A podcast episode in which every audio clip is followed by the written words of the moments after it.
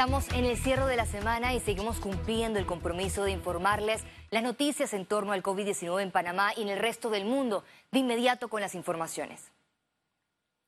Más de 100 panameños llegaron al país en vuelos humanitarios de Cuba y México.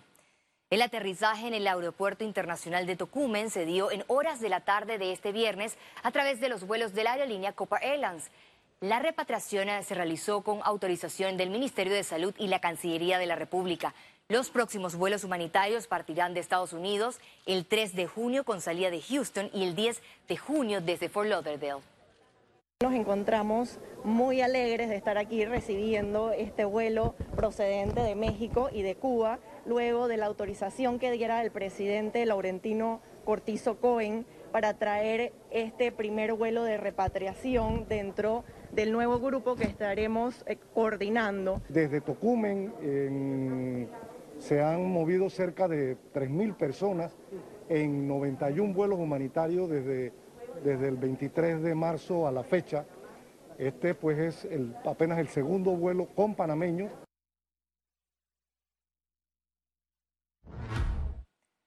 La plenaria de la mesa tripartita del diálogo para la economía concluyó este viernes sin acuerdos definitivos. La sesión continuará el próximo lunes. Ministerio de Trabajo y Desarrollo Laboral planteó temas interesantes como cada una de sus acciones debidamente sustentadas dirigidas a salvaguardar y mantener los empleos de las y de los panameños.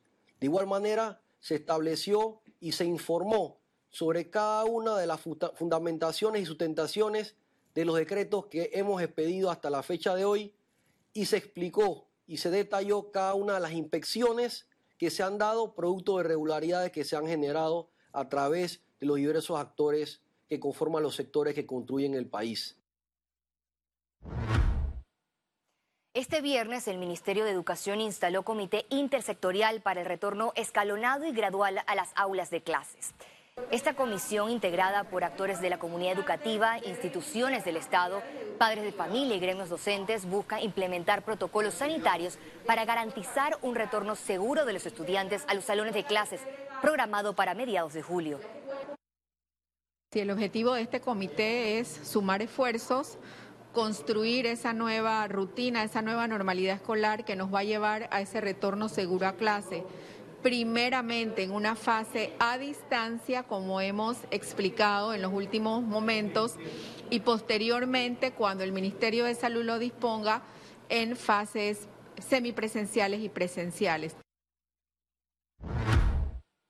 Las autoridades sanitarias actualizaron las cifras del COVID-19 y recordaron a la ciudadanía que este domingo 31 de mayo será el último domingo de cuarentena. A continuación el reporte. En el día de hoy, el Ministerio de Salud reportó 12.531 casos acumulados de COVID-19. Se suman 241 nuevos casos. 352 pacientes están hospitalizados, 79 en las unidades de cuidados intensivos y 273 en sala. Este viernes se registraron 7.540 recuperados clínicamente y 326 fallecidos. Los pacientes con coronavirus que viven en hacinamiento en San Miguelito deben ser trasladados a un hotel y así evitar más contagios. La recomendación la hizo el Ministerio de Salud. En San Miguelito eh, vivimos en un hacinamiento, en una casa viven 10 personas, 15 personas, y es muy importante que ellos en casa se cuiden, que cuiden a sus, a sus familiares, que si uno sale positivo, nosotros le damos la opción de ir al hotel para que no contagie a los demás. Y esta es una manera de poder entonces eh, tratar de controlar estas infecciones del coronavirus asistiendo a las personas que vayan al hotel. Mi bus realiza adecuaciones de las medidas de prevención necesarias para el inicio de las actividades del bloque 2 en la ruta a la nueva normalidad. Entre las medidas sanitarias está la toma de temperatura a los operadores, el uso obligatorio de las mascarillas en el sistema de transporte público y la colocación de dispensadores de gel alcoholado para evitar la propagación del COVID-19. El Ministerio de Salud realizó jornada de vacunación contra la influenza a habitantes de la comarca Nube Bublé. La jornada de salud benefició a 500 adultos mayores beneficiarios de los programas de transferencias monetarias del Ministerio de Desarrollo Social. Hasta la fecha se han aplicado 5.000 dosis y se espera que al final del año se logre vacunar a toda la población. La reforma a la ley de transparencia debe ir acompañada del cumplimiento de las normativas para garantizar fortalecimiento de la institucionalidad según sectores de la sociedad civil. La Autoridad de Transparencia y Acceso a la Información extendió la prórroga de consultas hasta el 31 de julio para las modificaciones a la Ley 33, que tiene 18 años de vigencia. Cuando la pregunta medular está en que si lo, lo que tenemos funciona o no y por qué no funciona, más que cambios legislativos. Nos podemos llevar la eh, interesante conclusión de que muchas veces no se necesitan cambios legislativos, sino que se necesita la aplicación de lo actual y para aplicar lo actual se necesita voluntad. La ley de transparencia debe contemplar unas sanciones mucho más rigurosas para aquel funcionario que no actúe debidamente eh, o que no actúe transparentemente. Para el capítulo panameño de Transparencia Internacional, los cambios deben ir enlazados a la rendición digital de las entidades públicas, los órganos del Estado y los municipios. No estamos con esta mentalidad de rogar que nos den algo, sino que todo esté allí y nosotros lo tomamos. Eso implicaría un gobierno abierto, un gobierno digital. La actual ley contempla puntos favorables para los ciudadanos, como el habeas data interpuesto en la Corte Suprema de Justicia para solicitar rendición de cuentas. Tienen que entender que ellos se deben a nosotros y nosotros estamos actuando respetuosamente en pedir información debidamente porque es recurso de todos nosotros, no es de ellos. Entonces, eso es importante recalcar. En, hay un, reitero, en un tema cultural. El proyecto, una vez consensuado, pasará por el filtro de la Asamblea Nacional para su aprobación. Félix Antonio Chávez, Econius. La apertura del órgano judicial evidenciará agravamiento en la mora judicial. La postura del Colegio Nacional de Abogados radica en la paralización en los procesos judiciales que en los próximos días traerá frustración. Para el gremio, el órgano judicial vive en un abandono y está en el olvido por parte del Ejecutivo y el Legislativo. Recomendó que urge la digitalización antes que otra pandemia agrave más la mora judicial.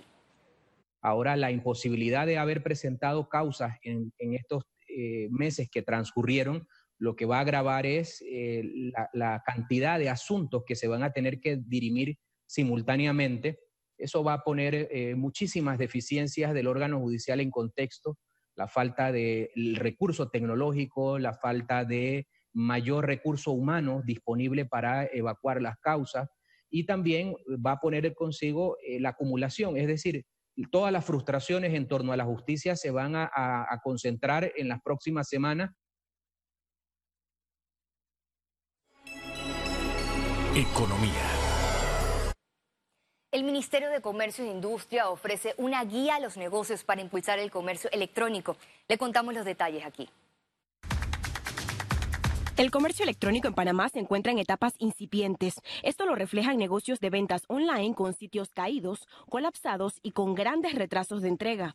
Tenemos que ejercer a nivel horizontal, tanto instituciones públicas como privadas, el poder sincronizar y mancomunadamente armonizar este tipo de actividad, porque esto es, una, un tema, es un tema país, no es un tema de una, de una institución, no es un tema del gobierno, es un, es un tema que a todos nos favorece. Para enfrentar estas debilidades, el gobierno capacita y orienta a través de una guía sobre esta modalidad de comercio. Lo primero, hacer un plan donde puede identificar qué producto va a comercializar, cuál es el mercado que se va a orientar, pero sobre todo cuáles son las autoridades competentes que rigen esa actividad a la cual se va a dedicar. Los siguientes pasos son establecer o preparar los contenidos que va a llevar su página. Contenido, por ejemplo, característica del producto e información de la empresa. El tercero es la construcción del sitio como tal. El cuarto es el procesador de pago, que es el que, como su es un proveedor que le va a realizar la transacción Actualmente los negocios solo necesitan tener su aviso de operación al día para practicar el e-commerce. Ciara Morris, Econews. Ante la pandemia y la reapertura gradual de los sectores, las empresas deben garantizar la salud de los empleados a través de la desinfectación, asegura especialista. Ahora las empresas tienen nuevos desafíos, mantener sus espacios desinfectados y no transformarse en nuevos focos de virus. Para ello, expertos en limpiezas profundas recomiendan uso de ozono y nebulizaciones con productos no alérgicos. ¿Cuáles son las tres principales ventajas del ozono, por ejemplo? Uno, su efectividad. Es considerado por la Organización Mundial de la Salud como el desinfectante más eficiente para eliminar cualquier tipo de microorganismo. Dos, el alcance.